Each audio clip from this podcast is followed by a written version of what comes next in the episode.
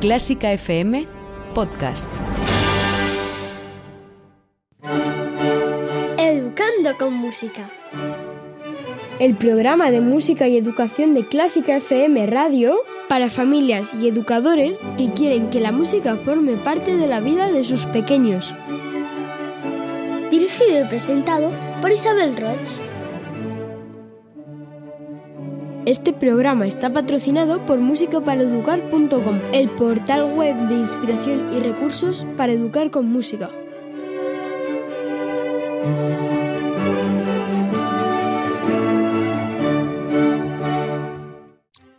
Bienvenidos familias, maestros y educadores a este nuevo episodio de Educando con Música aquí en Clásica FM Radio, el lugar donde se da cita la mejor música del mundo.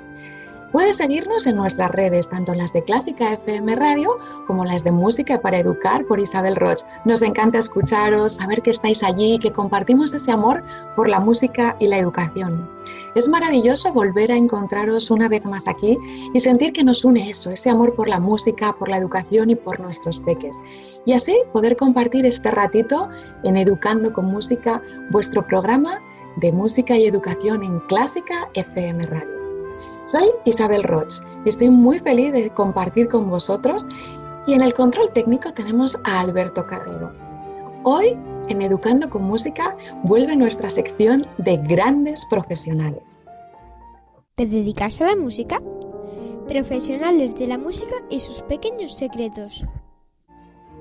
Educando con Música sabéis que es un programa para educadores y familias porque pienso que el hogar y el colegio deben estar unidos para lograr el mejor desarrollo de los niños. Estoy tan convencida de los beneficios que produce la música en la educación que trabajamos para que lleguen a todos los niños del mundo. Y estoy deseando, sin más, presentaros a nuestro invitado de hoy en Grandes Profesionales de la Música. Os voy a decir de él que es un aventurero que ha descubierto ni más ni menos que el continente de los raros, que es un luthier educativo y que es maestro de maestros.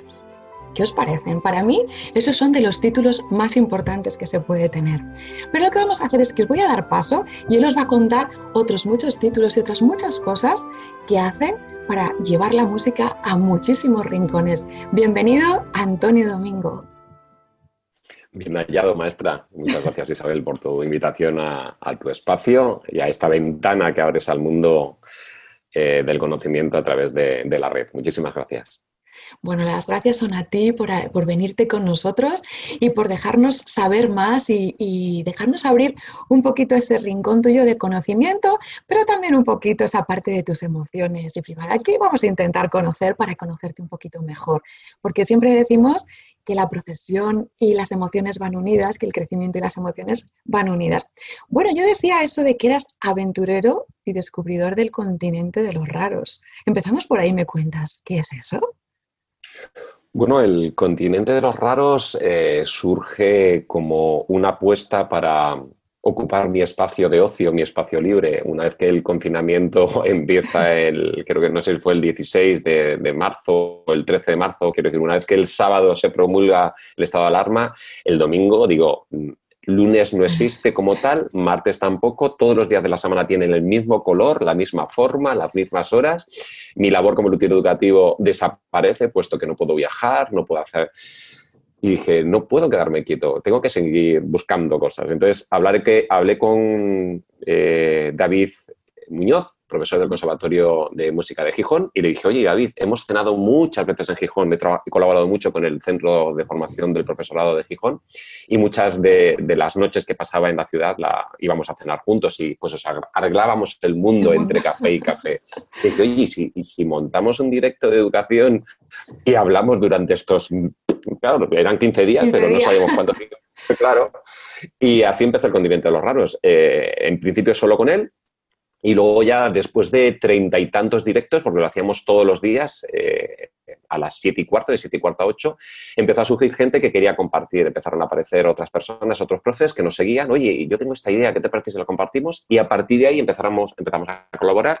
Eh, David se fue distanciando en, sus intervenciones hasta que una vez que empieza el descocinamiento ya directamente eh, compartía con, con, profes. Entonces, realmente, el continente de los raros es un, es un directo que hago ahora ya de forma semanal en mi cuenta de Instagram y en el que me negaba a dar malas noticias. Estaba cansado de recibir, evidentemente, la realidad de la que es, no la podemos negar, no es una crítica hacia lo que, a lo que ocurre en prensa o lo que ocurre en radio, en televisión, cada uno hace su trabajo, pero yo me negaba a seguir pensando que, o sea, a seguir contando cosas malas, ¿no? Entonces, me consta que eh, la educación está como está, que hay muchas cosas mejorables, que hay una ley que podríamos mejorar infinitamente, que los presupuestos siempre hay muchas cosas, eh, pisa, que nos pisa siempre y que nunca levantamos la cabeza. Y, siempre da la sensación de que estamos mal y que de fuera vendrán que serán mejores que nosotros, ¿no?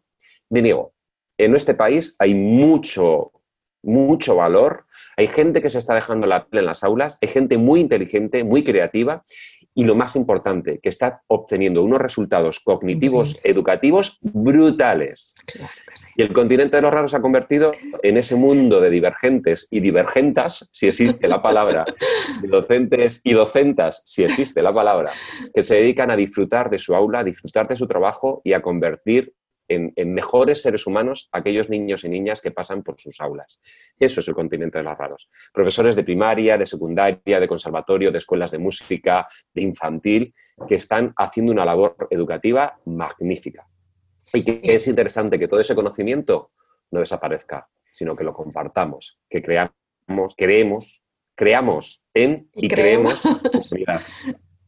Fíjate si, como tú dices, hay tantísimos que has tenido que crear nada más y nada menos que un continente. No te ha valido una pequeña ciudad o un país, sino todo un continente, porque estoy totalmente de acuerdo contigo que en esa cortina de humo de todo lo malo, que lo sabemos y que no hace falta estar eh, siempre en ello, hay tantísima gente haciéndolo bien y realmente ahí hemos tocado ya esa parte importante de la gestión emocional, ¿no? Cómo gestionamos todo eso que está pasando y cómo lo gestionas tú para ver esa parte positiva y has hecho esa labor maravillosa de darle altavoz. Luego en las notas del programa os pondremos los enlaces a todas las redes de Antonio para que podáis yo os invito a visitar siempre que podáis ese continente de los raros, porque va descubriendo eso, es todo lo bonito que hay en la educación a través de lo más bonito que hay en la educación, que son las personas que día a día están en las aulas trabajando, ¿verdad? Y bueno, decíamos que tenías esos títulos fantásticos de, creador y descubridor del continente de los raros, de luthier educativo, maestro de maestros, pero tú eres un percusionista, ¿verdad? Un percusionista que de repente pues, quiere ir más allá y que empieza a, trabajar en distintos ámbitos, en distintos ámbitos, para llevar esa manera tuya tan especial de entender la educación a, los maestros, a las aulas, de distintos de distintos niveles. Y ahí es donde te creas como luthier educativo. Sí, el, vamos a ver, yo empiezo como todo músico, pensando en que va a ser instrumentista, y después la vida te va llevando a que eh, empiezas a compaginar el mundo de la, de la, interpretación con el mundo de la educación. En mi caso, muy pronto, yo eh, llevo ahora mismo más de 30 y, 30 y bastantes años en el mundo de la educación, con lo cual empecé muy, muy, muy jovencito a, dar clase al mismo tiempo que eh, lo intercambias con el escenario. Para mí el escenario es la vida, o sea, amo el escenario y amo el escenario sobre todo como labor educativa también para, para el público con el que me encuentro. Qué importante es eso, ¿no? el escenario como, como punto de educación para mí es fundamental. Del momento en que cualquier artista se sube al escenario, lo que está haciendo es educar a ese público, que puede ser de cualquier edad, hacia, hacia la visión propia de la música y del amor hacia ellas. Es fundamental esa visión. No lo entiendo de otra forma. Y, bueno, lo de luthier educativo aparece en 2015, eh, también con un, proceso de cambio en mi vida, en, un ciclo importante. Dejé la escuela de música que, en la que había trabajado 25 años como profesor de lenguaje musical y en la que había estado como director durante 16 años y volví a hacerme la misma pregunta que ante la pandemia. ¿Y ahora? ¿Ahora qué? y ahora, después de casi una vida completa en este centro educativo, ¿qué hago? Y dije, bueno, pues tengo, tengo mucho conocimiento sobre, sobre lo que es el enseñar música a través de ese proceso de lenguaje musical. Tengo muchos conocimientos sobre, sobre dirección de centro. He estado 16 años eh, liderando un equipo de trabajo fantástico y maravilloso, con los que he aprendido infinito. He trabajado con familias, he trabajado con administraciones públicas, he hecho giras. Quiero decir, he llevado una vida bastante plena que ahora queda encerrado en mi cuerpo y en mi cabeza. Y de ahí decir, ¿y si ayudo a la gente? ¿Y si intento comunicar todo lo que sé a aquella persona, a aquella oreja que me quiera escuchar, a aquella persona que lo pueda necesitar? Y entonces me encanta, soy un enamorado de Les Luthiers, he tenido la suerte de verles en directo, tuve la suerte de conocer a, Daniel, el percusionista, en persona y, saludarle, desgraciadamente muerto. Y, mi amor por ellos eh, me llevó a decir, Luthier, el que arregla las cosas, el que arregla los instrumentos o incluso el que los construye, ¿no? Claro. ¿Y si fuera luthier educativo?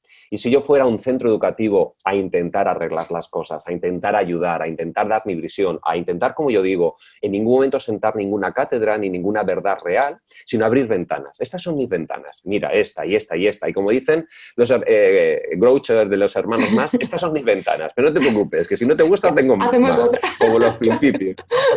Exactamente bonita esa, esa mezcla ¿no? del luthier que crea, pero también has hecho tú hincapié en que repara, porque a veces lo que necesitamos es reparar esas pequeñas grietas que la profesión nos va dejando, que las dificultades nos vamos encontrando.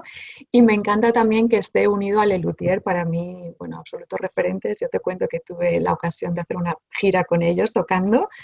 Y bueno, pues para mí son tan especiales que me encanta porque no solo une esa parte de construir eh, instrumentos o arreglarlos, sino que une ese amor por la música, pero transmitida de una manera especial, con humor, con llegada y desde un escenario abierto a muchísima gente. ¿Eres maestro de infantil o primaria? ¿Quieres saber lo que la música incorporada a tus clases es capaz de ofrecer a tus alumnos y a ti mismo, independientemente de la asignatura que impartas? Música, tu gran aliada en el aula, es el libro que te descubrirá todo un mundo de posibilidades para mejorar el ambiente de aprendizaje y convivencia con tus alumnos. Escrito por Isabel Roch, pianista, profesora, divulgadora musical y presentadora de Educando con Música, aquí en Clásica FM Radio. Música, tu gran aliada en el aula, ya está disponible en Amazon. Descubre cómo la música te puede ayudar a potenciar el aprendizaje y la memoria, trabajar la educación emocional, disminuir el estrés diario y ganar energía y bienestar para ti y tus alumnos. Recuerda que ya puedes conseguir el libro Música, tu gran aliada en el aula en Amazon. Y deja que la música transforme tu aula. Me encanta ese concepto, como te decía, de, de luthier educativo. ¿Y qué es lo que te encuentras cuando vas a los centros con tu visión de luthier? Bueno, pues eh, me encuentro de todo, cosas muy, muy interesantes. Eh, generalmente cuando eh, un centro educativo o cuando un, centro de formación del profesorado me llama para trabajar, ya es gente que está muy sensibilizada. Quiero decir, tú no llamas a un luthier educativo si eres de la antigua escuela. Porque lo primero no sabe ni que existe la palabra, ¿no? ni que existe esa profesión. Y lo segundo es este que me va a contar. es cierto que cuando llego a, esos centros o cuando voy a, o, hay equipos de trabajo que, me llaman, yo ya no tengo que ir a ligar, como suele decirse. No hace falta que me ponga... Hay que venderse. Que, que haga chapa y pintura, porque de alguna forma vas con, vas con el trabajo, los deberes eh, hechos. Eh, no es lo mismo que cuando hago un espectáculo para secundaria, cuando hago espectáculos de, difusión musical con chavales y tienes 600, 700, 1600 chavales, ahí sí tienes que ir bien preparado porque tienes que ir a ligar. Ahí tienes que intentar conseguir llevártelos todos. Bueno, lo que encuentro como luthier educativo son muchas ganas de trabajar, muchas ganas de crecer. Yo tengo la suerte de encontrarme equipos que verdaderamente están transformando sus centros educativos, tienen ganas de crecer desde escuelas de música, colegios, institutos e incluso conservatorios, que es algo que sorprende, pero es real. Hay conservatorios que están que tienen ganas de que ya no sea tanto conservar sino mm, ir a desarrollar. Exactamente, porque eso de conservar es como que es cerrado, ¿no? Son como las sardinas, así como... Sí, yo sé que creo que ese nombre ha, hecho que, sea mucho más difícil avanzar. Pues incluso en, esos espacios está habiendo muchísimo docente que tiene ganas de, que tiene ganas de crecer. Entonces, eh, veo gente con, los ojos llenos de ilusión, con los ojos llenos de, ganas de, de, mirar de otra forma. Veo miedo también, veo reticencias en algunos casos, pero es normal. Es no, cuando te acercas a lo nuevo, aparecen emociones, como tú dices, la mayor parte de ellas inconscientes, en esos 40 millones de bits que no gestionamos en la, en la consciencia. Ese dato lo sabes, ahí, es un dato brutal. Se supone que solo son 40.000 los que gestionamos de forma consciente y 40 millones de bits, utilizando el lenguaje informático, de los que no gestionamos de forma consciente. De, de, información en nuestro cerebro que va generando y que no nos damos ni cuenta por cada, en cada día y que, nos, y que nos va haciendo reaccionar de determinadas maneras, ¿no? Y tomar unas decisiones de una forma o de otra. Entonces, bueno, y, yo entiendo todo, entiendo el miedo, entiendo las ganas, entiendo la, alegría, pero sí que estamos en, con todo lo que sabemos ya, con todo lo que conocemos y con la cantidad de grandes éxitos que hay, grandes resultados que hay a nivel de, desarrollo cognitivo en el mundo, porque afortunadamente esto es algo ya global, no hablamos ni de un país o de otro país, ni de una ciudad o otra ciudad, sino que estamos hablando de algo global. Eh, no podemos cerrarnos a ello. Está ahí, es una realidad. Eh, como dice Emilio Duró, copiemos a los buenos. si da resultado, copiemos a los buenos. Siempre. Ya habrá un momento de, ser creativo. Claro, es verdad. Es que además toda, creatividad parte de un fundamento, pues que sea de uno bueno, que copiemos algo que funcione y a partir de ahí lo adaptemos a nuestro entorno. Y vamos a, a concretar un poco, porque hablamos de cosas nuevas, cosas que sorprenden, pero a la vez que ya tienen fundamento y que están funcionando. Yo a eso me gusta llamarlo un poco lo invisible de la educación, ¿no? que, que está por ahí dentro que produce grandísimos resultados, pero que a veces no es tan obvio como lo tradicional, pues que son los conocimientos, todo el desarrollo cognitivo, sino que empieza a tocar pues palabras que ya han salido aquí, como las emociones, como esos eh, chispazos eh, subconscientes de nuestro cerebro y como muchísimas otras cosas que, bueno, que nos van dejando ya pistas enormes desde hace décadas investigadores de la, de, las inteligencias, de la inteligencia emocional o de la neuroeducación. Y yo sé que tú de eso sabes un montón. ¿Cómo utilizamos y cómo empezamos a, introducir en un ambiente educativo todas esas cosas invisibles que transforman radicalmente la educación? Cuéntanos un poquito, porque sabes que aquí nuestro público son maestros, son profesores, pero también son padres, que a veces estas cosas pues les suenan un poco distintas. ¿Qué es eso de la inteligencia emocional? ¿Cómo unimos inteligencia y emociones en un concepto y cómo lo llevamos a la educación? Bueno, pues es que no hay que hacer nada. Ahí es la clave, ¿verdad? Quiero decir, de hacer a hacer, no hay que hacer nada, bajo mi punto de vista, porque las emociones son anteriores al ser humano.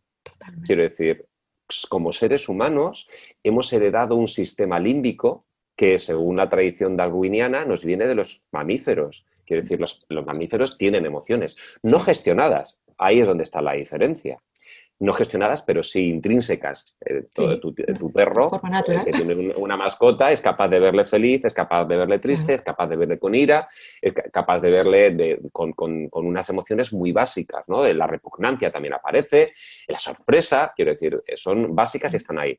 Con lo cual, todos aquellos docentes que alguna veces me ponen cara así de, me retorcen un poco... un lado de la cara. Toda la diciendo, ¿qué me estás contando? Sí, sí, es que quieras o no quieras, las emociones van a estar ahí. Y estás es haciendo educación emocional, quieras o no quieras. es básica en el ser humano. Es más, si no las tuviéramos, no seríamos seres humanos. Primer punto. Con lo cual, enseñar de espaldas a las emociones es enseñar de espaldas a la pizarra, enseñar de espaldas al ordenador, enseñar de espaldas a cualquiera de las herramientas que nos parezca, nos parezca importantísimas en el aula. Las emociones van a estar sí o sí. No existe ninguna palabra sin emoción. Ninguna. Por lo tanto, no existe ninguna acción sin, emoción. Ninguna. Pero si no hay palabra y no hay acción, nos, demuestra que no hay ningún pensamiento sin emoción. Con lo cual, yo eh, lo que suelo recomendar es conciencia, pasar de los bits inconscientes a nuestro ladito. Exactamente. A lo consciente, porque queramos o no, tus palabras, tus acciones y tus pensamientos van a estar cargados de esa emoción, que encima no solo te influye a ti, sino que influye a los demás. Exactamente. Eso es lo primero, con lo cual las emociones están ahí, sí o sí. Habrá que aprender a gestionarlo. Claro. Yo es que no he recibido clases de, pues ya lo siento, hay mucha información, muchos libros, muchas cuentas en Instagram, en YouTube y en todas las redes sociales de gente que se dedica a hacerlo además muy bien y a hablarnos de todo esto. Pero diría más, en el camino a la memoria, en el camino a la memoria a largo plazo, que es la que nos interesa en educación, no me interesa el aprendizaje bulímico que es esa memoria que se queda a corto plazo, la uso y como ya no la vuelvo a reutilizar, nunca pasa a memoria a largo plazo. Y hay gente que hace la carrera y luego no se acuerda de nada porque nunca ha llegado a memoria a largo plazo. Y con eso no quiero decir que, sea un defensor de los aprendizajes memorísticos. No, una cosa es el aprendizaje memorístico y otra cosa es que la información llegue a memoria a largo plazo. Es parecido, pero no de la memoria no es lo mismo que el aprendizaje memorístico. Es, Exactamente. Es fundamental. que tengo muy claro que para llegar a esa memoria a largo plazo de aquellos, de información o de aquellas ejecuciones, como en nuestro caso, al ser instrumentistas, algo tan procedimental como tocar el instrumento, como el deporte o cualquier cuestión que tengamos que utilizar el cuerpo para hacerlo, en ese proceso a la memoria a largo plazo necesito un buen proceso de aprendizaje. Que los aprendizajes sean buenos y sean ajustados y ajustables al distante. Pero además es que ese proceso de aprendizaje solo puede ser bueno si hay una atención. O sea, la memoria a largo plazo depende de la, del proceso de aprendizaje, de la calidad del proceso de aprendizaje y de lo ajustado que, que sea al distante, pero resulta que ese proceso de aprendizaje depende de la, de la atención. Pero es que resulta que la atención depende de la motivación. Si no hay motivación, no hay atención. Si no hay atención, no hay aprendizaje. Y si no hay aprendizaje, no hay memoria a largo plazo. Y resulta que el inicio de todo este camino, que yo llamo el camino a la memoria, está en la emoción. La emoción es la que genera motivación, es la que genera atención, es la que genera un buen aprendizaje y es la que genera memoria a largo plazo. Con lo cual, la ciencia ahora nos dice que no es que las emociones las tengamos sí, sí, sino que además son las que generan una posible memoria a largo plazo en ese camino, camino. hacia la memoria.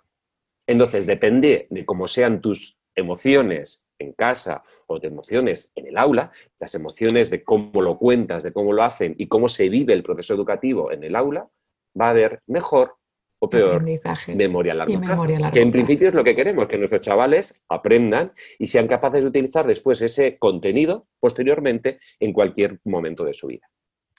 Hasta ese punto, bajo mi punto de vista, las emociones son imprescindibles.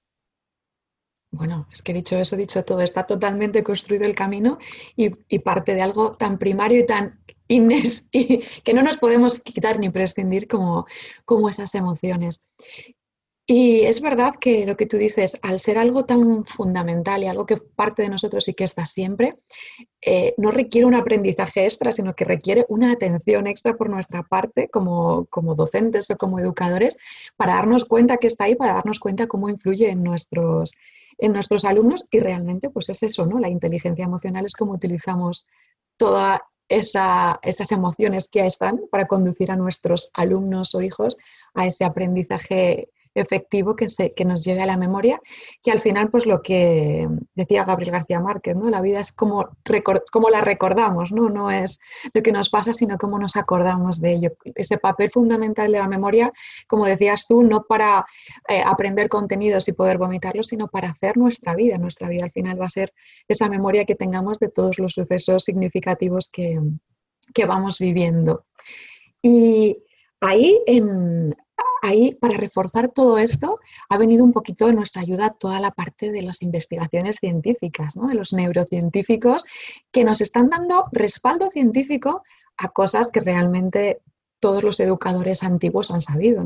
todo esto lo estaban haciendo los griegos clásicos, ya estaban aplicándolo para ellos a través de la observación, a través de la reflexión, pero prácticamente eh, a mí me resulta fantástico ver que estos sistemas pedagógicos de hace miles de años ya estaban aplicando conceptos que en las últimas décadas la neurociencia nos ha, nos ha brindado como realidades, ¿no? realidades científicas, y si para nosotros la realidad es la ciencia, ¿no? que a veces pues, necesitamos agarrarnos a alguna certeza.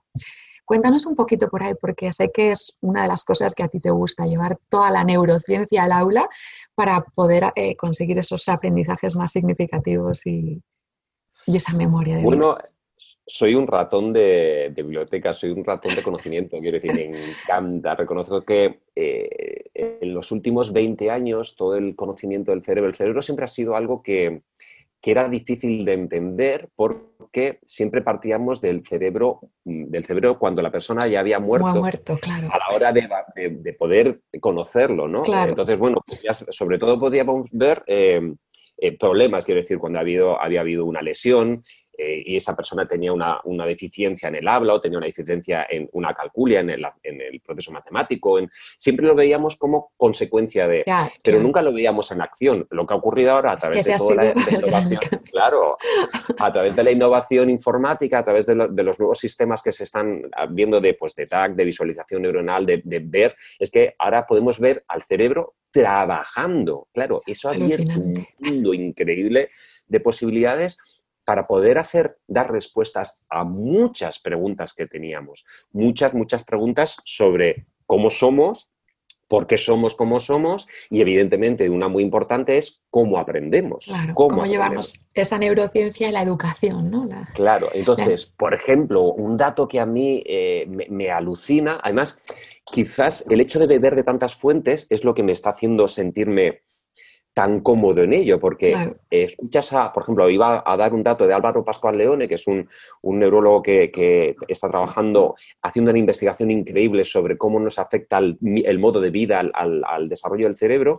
pero luego lo añades con otro que, es Rafael Juste o hablas con Mariano Sigman, quiero decir, vas, es, cada uno está en su campo y todos tienen un montón de información, pero luego nadie las une. Y es una lástima, porque si todas esas informaciones las uniéramos en para el proceso de aprendizaje, es que hay muchos datos. Sí.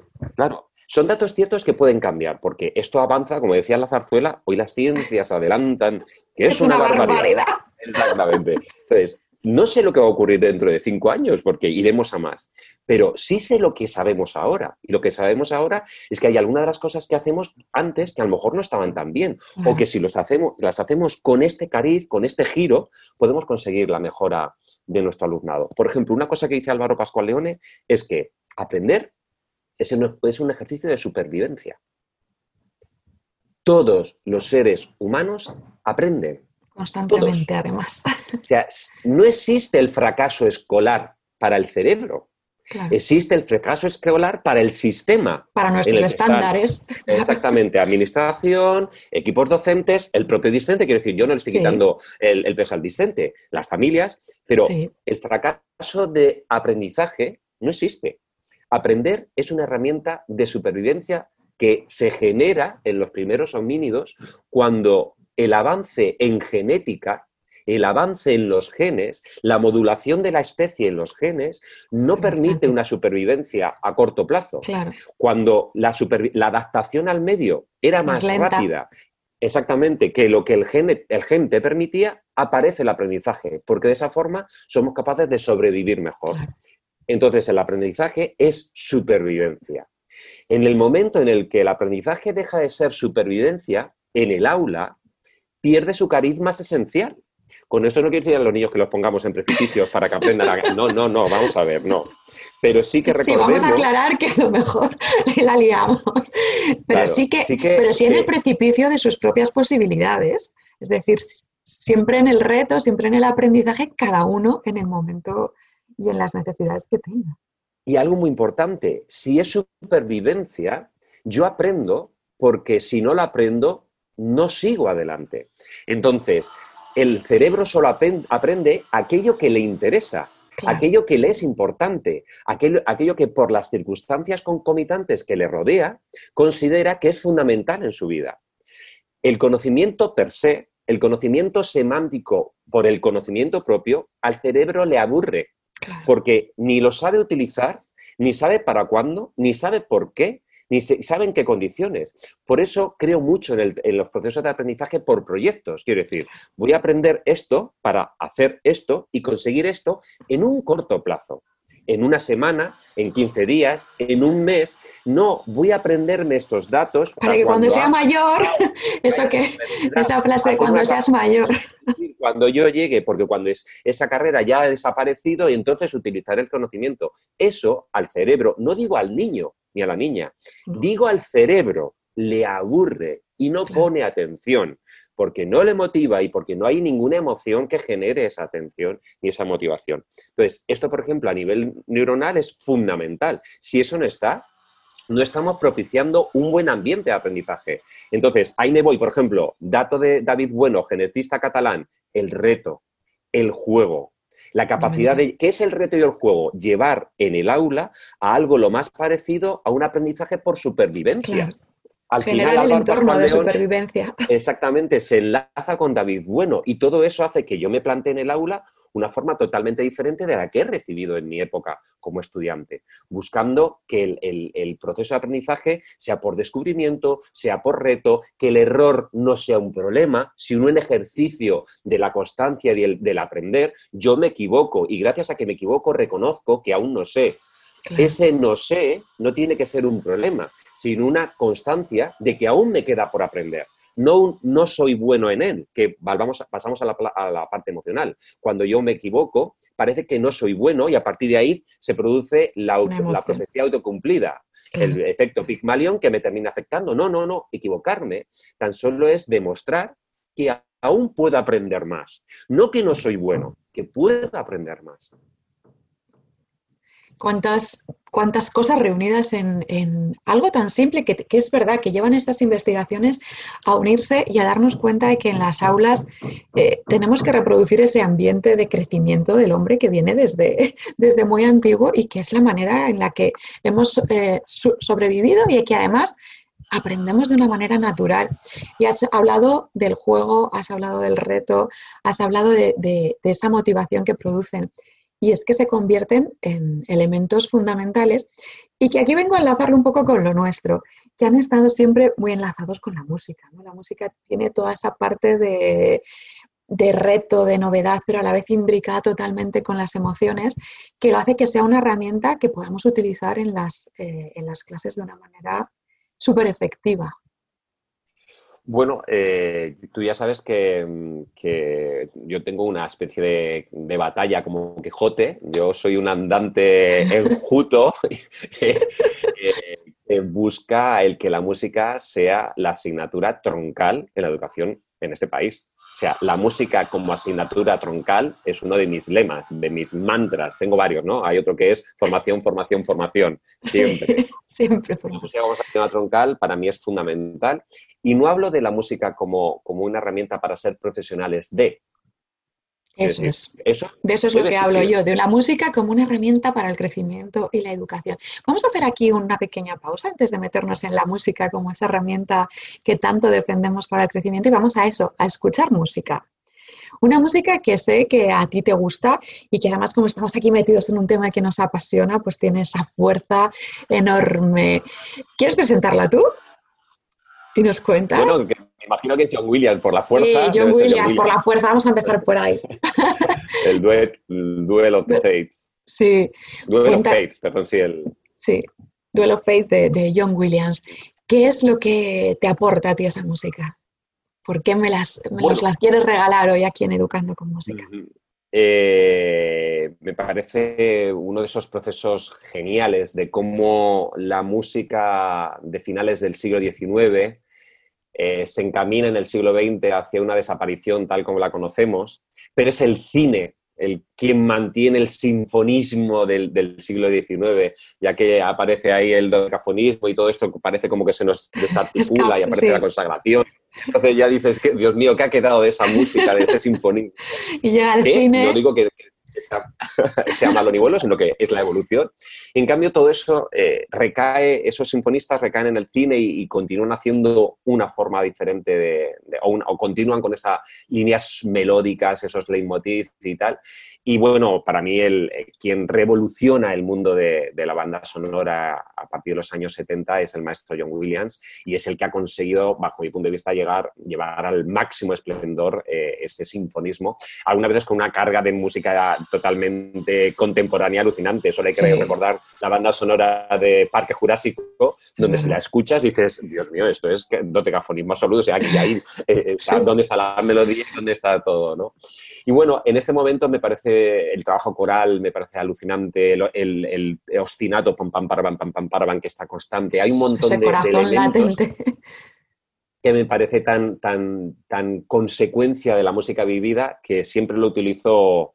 Es una música, mira, solo con hablar con ella se me pone la, piel de gallina. Tengo un orgasmo de piel, como diría mi compañera María Rosa Acevedo, y, es para subir mi moral. Yo el día que me encuentro un poco bajo, si en casa se escucha esa música, ya saben que en ese momento estoy haciendo introspección y estoy intentando lamer las heridas para seguir, salir a la calle en los próximos minutos. Pues vamos a regalar esa fuerza a todos nuestros oyentes con Duel of the Faith de John Williams.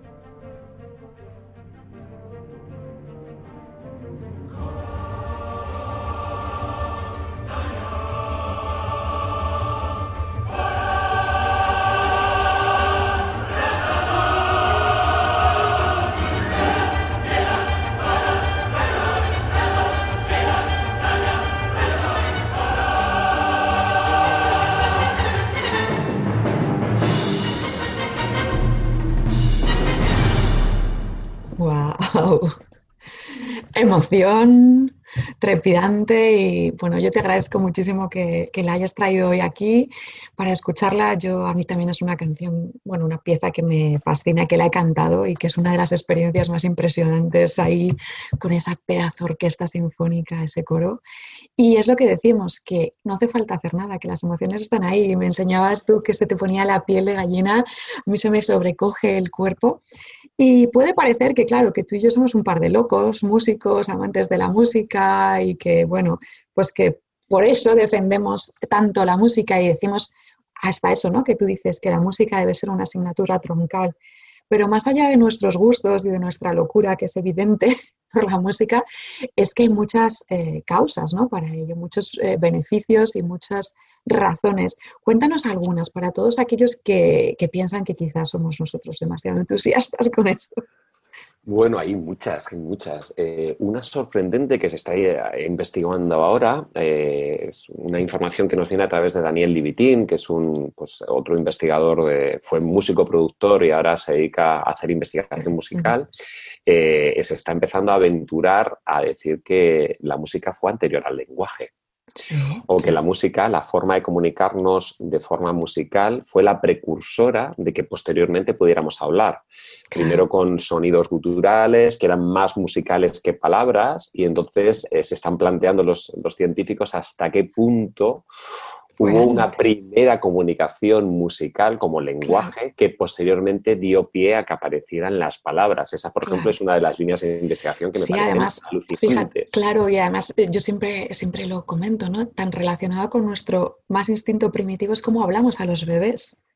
Les hablamos casi cantando, eh, convertimos el lenguaje en una cantinela, ¿no? Porque nos conecta con nuestra esencia más primitiva, con lo cual todas estas investigaciones pues, pueden tener mucha base porque ahora mismo tenemos ese reflejo cuando nos conectamos con lo más, más, más esencial y primitivo. Fíjate qué, qué, importante. Eso por un lado. Y luego, ah, yo, como te decía, soy defensor absoluto de la música como asignatura troncal porque mm, es... Eh, es la materia que aglutina a, a todas las demás. Voy a decir inteligencias, aunque em, sé que hay mucha gente que está en contra de las inteligencias múltiples de Gartner, pero lo voy a explicar y, explicar cómo, ¿no? Eh, yo no sé si existen o no existen, no soy lo suficientemente, no tengo el conocimiento científico como para saberlo. Sé que hay muchos científicos que no están de acuerdo, sé que Gartner tiene premio, premio de Asturias, o sea que eh, alguien importante debe ser. Eh, pero bueno, eh, mientras se ponen de acuerdo los científicos, lo que tengo muy claro es que nuestro cerebro tiene un montón de sistemas ejecutivos que están especializados. Claro. ¿Vale? Y que esa especialización implica que tú puedes tener un problema en uno de esos lados y poder seguir haciendo todas las demás cosas, ¿no?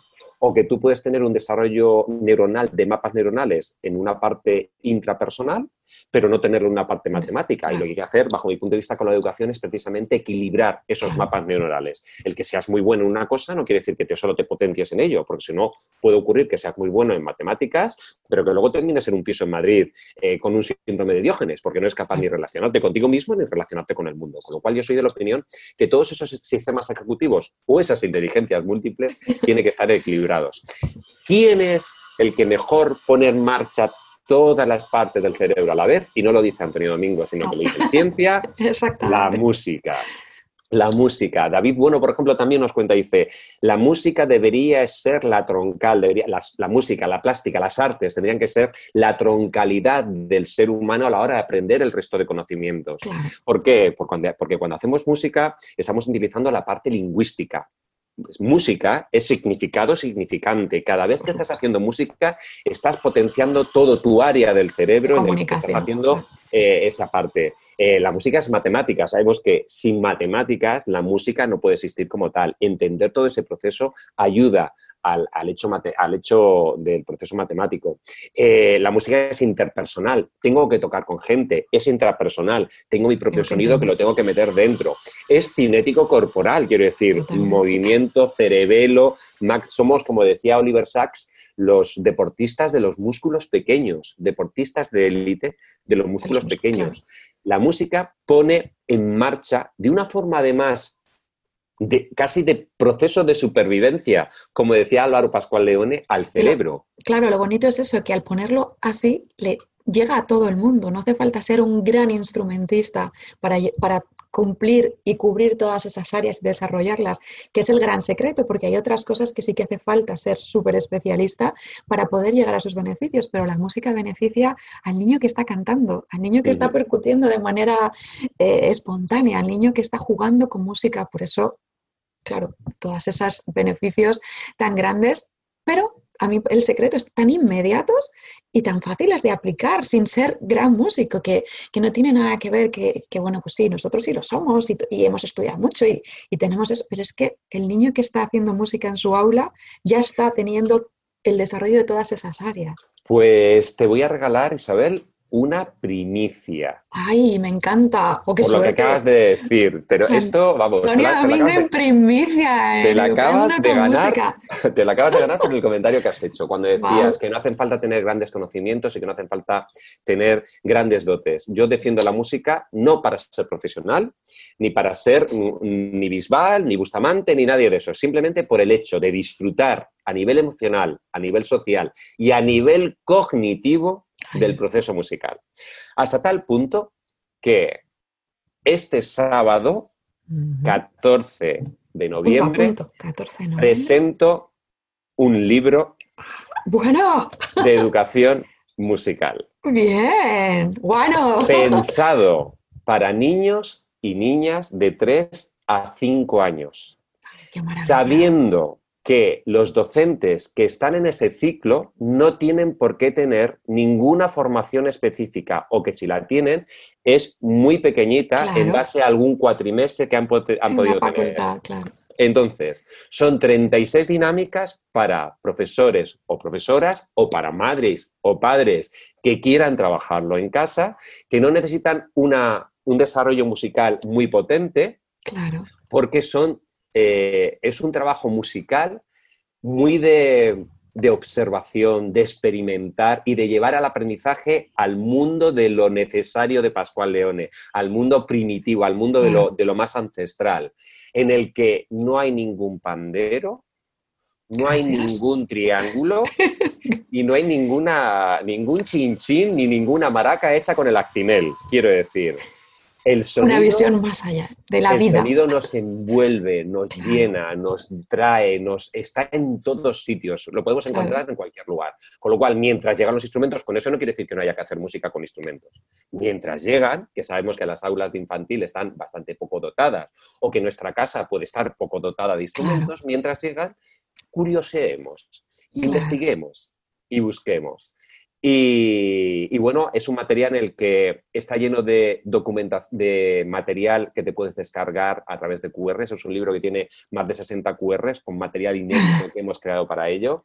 Y en el que además hacemos un viaje desde... Ah, por cierto, no está Vivaldi tampoco, ni el Cascanueces, ni Tchaikovsky, ni... Bueno, me está la primicia más novedosa del mundo mundial. No hay nadie, cuando hablábamos con el editor decía, pero no va a estar. ¿Pero de verdad? No, no.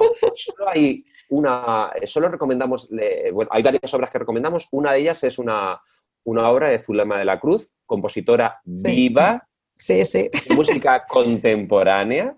Eh, eso es una recomendación que hacemos, además con permiso de ella. Cada, son seis capítulos. Empezamos en el silencio. esa es mi gran pasión, ese Empezamos gran con John Cage como personaje. Cada, cada, capítulo tiene un, personaje y un cuento. Y empezamos con John Cage y terminamos en el patio. En el patio yo lo quiero ya. ¿Hay que esperar hasta el 14? Sí, hay que esperar. en el patio, ¿por qué? Porque hemos creado un patio musical para que nuestros niños, cuando salgan a jugar, quien quiera jugar al fútbol, que lo haga. Quien quiera jugar con, las, con, con la arena, que lo haga. Pero quien quiera tocar, que toque. toque. ¿Por qué no hay, por qué no hay cosas para hacer música en los patios de infantil? Y hemos creado eh, muchas dinámicas de patio, entre ellas una que es preciosa y me parece súper bonita, que son macetas en la niebla. Qué y lo dejo ahí. Bueno, pues yo ya mismo quiero ese libro. Ah, el título es, eh, está hecho, por cierto, eh, yo de infantil no tengo ni idea. Ajá. Alucina. ¿Con quién te has aliado?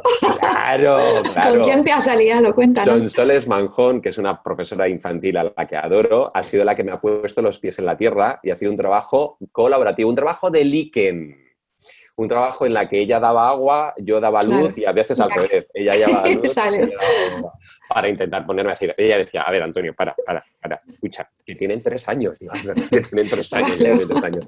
Ha sido un trabajo Pero con tres años, ¿cuánto pueden hacer? Lo que tú dices, pueden hacer mucho más que las maracas de Actimel, pueden hacer mucho más que, que, lo de siempre, ¿no? Creamos en que son... Como somos tan, hemos, creemos que es un material un poco divergente, un poco, un poco del continente de los raros, eh, el título es, una pregunta. ¿Qué mejor forma para, un título, no?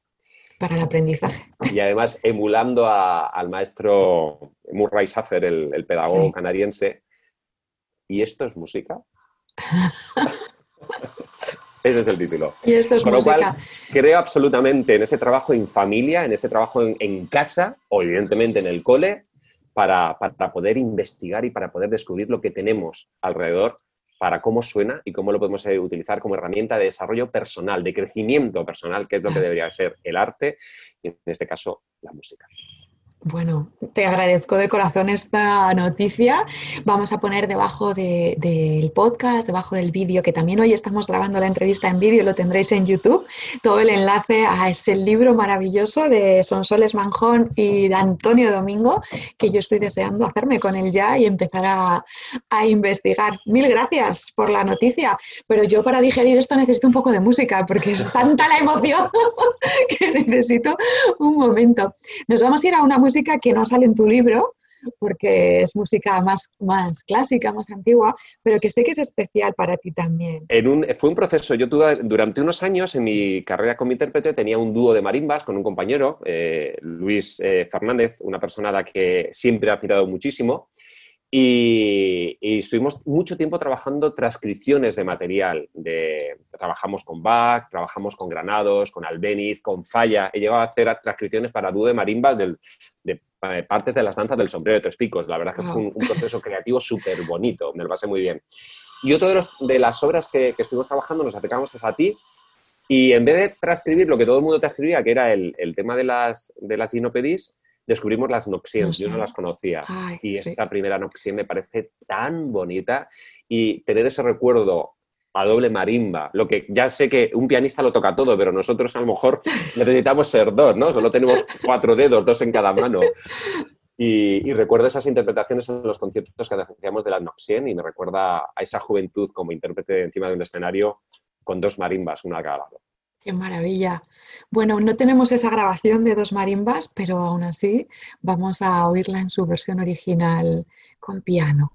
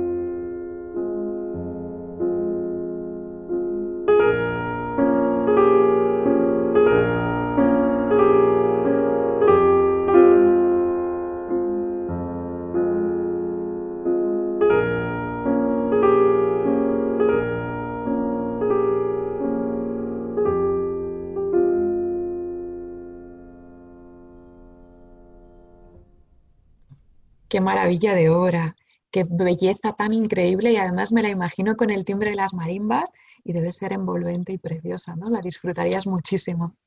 Muchísimo, muchísimo. Era sorprendente. Unos sonidos que, instrumentos que en aquella época, hace 20 años, la gente no conocía. Cuando llegabas allí empezabas a sacar del, furgón los instrumentos y decías, sí, sí, 213 kilos, 3 metros de largo. Yo cuando decías que, que éramos músicos, eh, que desarrollábamos los músculos pequeños, digo, ya, menos cuando hay que eso de desembarcar con una marimba o llevar los timbales, ¿no?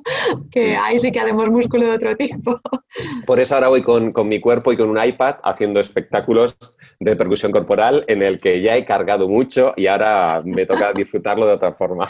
Inteligencia emocional, corporal y, de todo, ¿no? Porque es lo que decíamos, que la música llega por, de cualquier, por cualquier medio, desde cualquier manera y con cualquier instrumento. Entonces, pues mira, ahora mismo economía de medios y de comodidad, poder, eso, nuestro cuerpo es un gran instrumento y sé que, sé que eres especialista también en eso, en todo el tema de percusión corporal. Me encantaría seguir charlando contigo horas y horas, pero nuestro tiempo se acaba, así que bueno, yo te emplazo a poder encontrarnos en otra ocasión, porque hay miles de temas que me encantaría que pudiéramos charlar.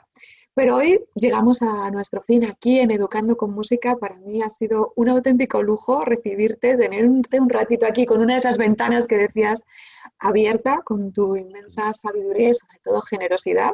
Luego encima esa primicia de tu libro, ¿es esto música? ¿Ese, es el título, correcto? ¿Y, esto? Y esto es, música? y esto es música, que yo, vamos, voy a ir corriendo a por él ahora mismo a a leerlo, a ponerlo en práctica, porque además yo este año sí que tengo pequeñitos, estoy, he vuelto ahí otra vez, he vuelto al aula de los más chiquititos, así que lo voy a poner en práctica inmediatamente. Pues me encantará recibir, eh, que decir, una de las cosas más interesantes de este proyecto es que eh, tanto Sonsoles como yo somos muy de, muy, muy, de redes, muy de compartir y de recibir feedback, ¿no? de, ver hasta qué punto está funcionando o no está funcionando. Entonces estaré, estaremos encantados de esas 36 dinámicas que hay creadas, eh, hasta qué punto hemos llegado a poner justo el dedo, donde necesitáis o tan solo son elucubraciones de aquí, de las noxiens del siglo XXI. Bueno, como todo, siempre parte de aquí y luego hay que aterrizarlo, hay que probarlo. También lo, que tú hablabas, eh, hay que seguir probándolo. No es un error si una vez no funciona. Todos vamos cambiando, cada día somos distintos, tanto el que enseña como el que aprende, con lo cual pues son cosas que hay que probar y, bueno, yo te digo que, probaré y que, que te comentaré. Así que muchísimas gracias por tu tiempo, por tu generosidad, por este libro nuevo que nos has anunciado. Y bueno, nos despedimos con una música que sé que es especial para ti y que yo también cuando la escucho me recuerda a Antonio Domingo, porque he de decirte que yo me he metido en vena todos los dopaminas, ¿eh? ¡Qué bonito! Así que yo escucho esta música y pienso en vosotros, en María José Acevedo y Antonio Domingo. Yo soy una apasionada de los podcasts, me encanta, los consumo siempre paseando. Y bueno, pues escucho esta música y os escucho a vosotros y veo los árboles por los que paseo cambiando de color porque, bueno, disfruto muchísimo. Así que gracias, Antonio Domingo. Nos despedimos con este Englishman in New York en una versión especial que nos regalabais en ese podcast. Os lo comento para todos que lo sepáis, son un programa de podcast que hacía Antonio Domingo con la periodista María José Acevedo, acercándonos al mundo de la música desde muy distintos puntos de vista. Eh, están por ahí, los podéis buscar, os ponemos aquí un enlace porque yo recomiendo que los vayáis escuchando porque oro, Cuéntanos, ¿otra noticia? Es que estás tocando los botones que no debes, Isabel. es que me gusta ver estas cosas. Eh, Dopamina T eh, tiene dos temporadas en iBooks. Van a desaparecer. ¡Ay! Vaya. Porque aparece la plataforma Dopamina T como desarrollo personal y crecimiento en el que ah. aparecerá la tercera eh, temporada de Dopamina T y en el que podrán tener contacto directo con María José Acevedo y Antonio Domingo como proyecto Dopamina T. Crece y estamos ultimando la plataforma. O sea, sale de aquí a... De hecho, estamos ya con la nueva temporada creando los guiones para empezar a, trabajar. Con lo cual, tercera temporada de Dopaminate no será en iBook, sino que será en la plataforma dopaminate.com. Bueno, jolín, vaya, más noticias no podríamos tener. El confinamiento, que eh, con todos mis respetos y todas mis condolencias y todos mis pésames a todas aquellas personas que lo están pasando mal, como en todo en la vida, hay una botella medio vacía y una botella medio llena, en todo. Mi hijo ha tenido COVID, eh, tengo gente que ha muerto próxima y que mm, está el duelo, está el luto y hay que seguir adelante. Y mientras tengamos tiempo a crecer y a crear, y eso es lo que he utilizado, todo mi tiempo libre que me ha generado este, esta pandemia, la he, he utilizado para seguir creciendo y para seguir compartiendo libro y plataforma. Bueno, pues un exitazo. Como tú mismo decías, el aprendizaje es supervivencia y los seres humanos estamos programados para sobrevivir a pesar de todo y en las crisis son momentos de oportunidades que no significa que no sintamos el duelo, que no sintamos el dolor o que no tengamos nuestro corazón encogido, pero hay que estar ahí, hay que ver cuál es la mejor manera de salir tú y de ayudar a salir a los demás. Y en este caso Antonio Domingo ha sido una explosión de, creatividad y además de la manera más bonita, de la manera más generosa, eh, compartiendo con todos en sus directos del continente de los raros con su libro nuevo y con esa novedad que nos cuenta para, fantástica para todos los fans de Dopamina T, que es esa nueva plataforma en la que creo que va a ir mucho más allá y que estoy deseando también conocer.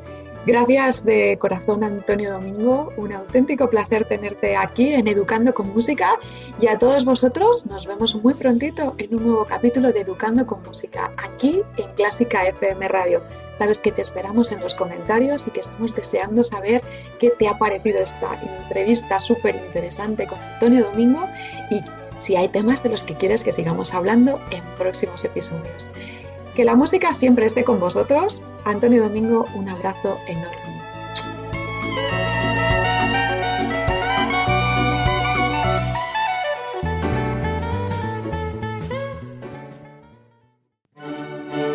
Educando con música. El programa de música y educación de Clásica FM Radio para familias y educadores que quieren que la música forme parte de la vida de sus pequeños dirigido y presentado por Isabel Roch. Este programa está patrocinado por musicaparaeducar.com, el portal web de inspiración y recursos para educar con música.